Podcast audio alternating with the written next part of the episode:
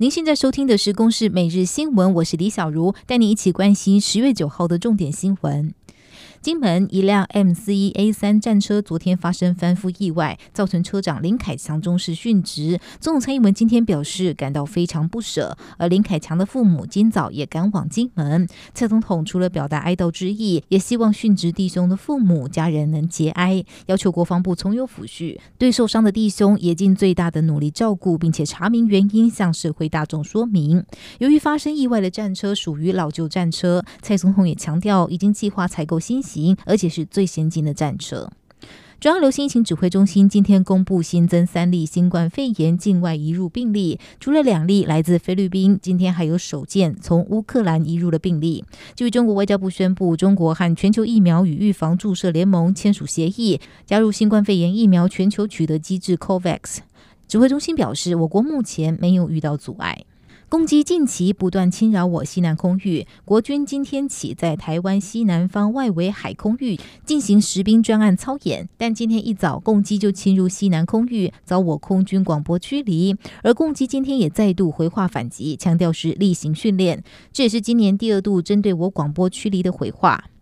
卫福部将预告，明年单次住院部分负担将从新台币三点九万涨到四点一万元，全年上限从六点五万涨到六点九万元，涨幅双双创下近五年的新高。预估将有一点四万人受到影响。卫福部强调，明年调涨之后，重大伤病者不会受到调涨影响。国庆连假第一天，交通部长林佳龙视察高工局南部交通中心，而国道一早也出现了出游车潮，尤其是国道五号，今天上午六点不到，南下路段时速只有二十到三十公里。高工局预估，国五、中五高承载管制结束之后，还会有一波车潮，要一直到傍晚才会疏解。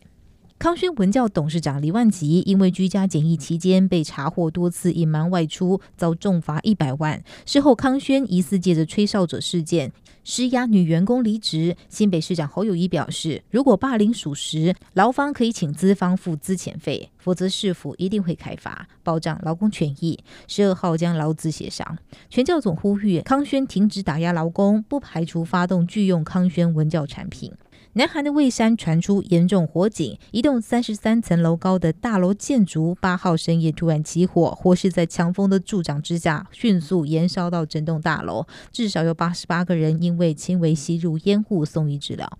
以上由公视新闻制作，谢谢您的收听。